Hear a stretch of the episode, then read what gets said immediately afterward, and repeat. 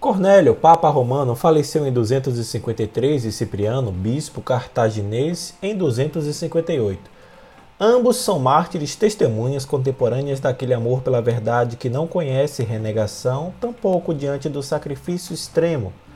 Nesta data celebramos a renúncia ao trono papal do primeiro e a paixão do segundo. Hoje é quarta-feira, 16 de setembro, e este é o podcast Santo do Dia, um podcast que conta as histórias e obras dos santos da Igreja Católica. E aos domingos fazemos a reflexão do Evangelho do dia e também outros temas relacionados ao segmento católico. Disponível nos principais aplicativos de podcast, você pode assinar nestes tocadores e ser notificado sempre que houver novos episódios. O nosso perfil no Instagram é o arroba podcast Santo do Dia. Eu sou Fábio Cristiano e o santo do dia hoje conta a história do Papa São Cornélio e do Bispo São Cipriano, ambos mártires da fé cristã. Sejam bem-vindos.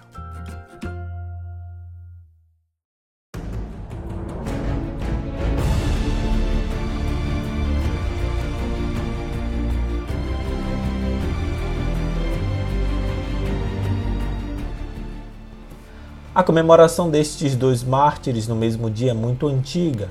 O martirológio de São Jerônimo já os celebrava juntos. Esta data escolhida indica em particular a renúncia ao trono papal do primeiro e a morte do segundo por decapitação.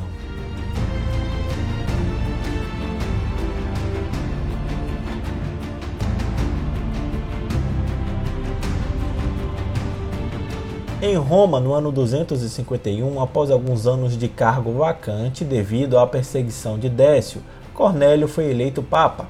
Era um romano, talvez de origens nobres, mas certamente reconhecido como um homem de fé, justo e amoroso. Porém, a sua eleição não foi aceita pelo herege Novaciano, que se fez consagrar antipapa e promoveu um cisma precisamente na cidade de Roma. Cornélio que apoiava à distância o bispo Cipriano, foi acusado de ser muito manso com os lápsios. Estes eram apóstatas que retornavam à igreja sem as devidas penitências, mas simplesmente com a apresentação de um certificado de reconciliação obtido de algum suposto confessor.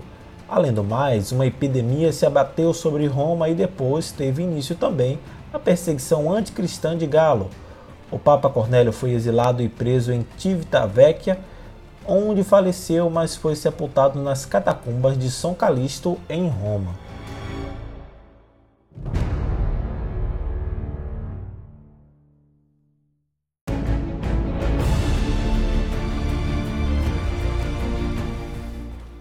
Cipriano nasceu em Cartago no ano 210. Era um hábil retórico que exercia a profissão de advogado. Certo dia, ao ouvir a palavra de Jesus, converteu-se ao cristianismo Transcorria o ano 246. Graças à sua fama de intelectual, foi imediatamente ordenado sacerdote e consagrado bispo de sua cidade. Mas em Cartago, a situação dos cristãos não era fácil. Agravaram-se as perseguições de Décio, depois de Galo, Valeriano e Galieno. Assim, muitos fiéis, ao invés de morrer, decidiram voltar ao paganismo.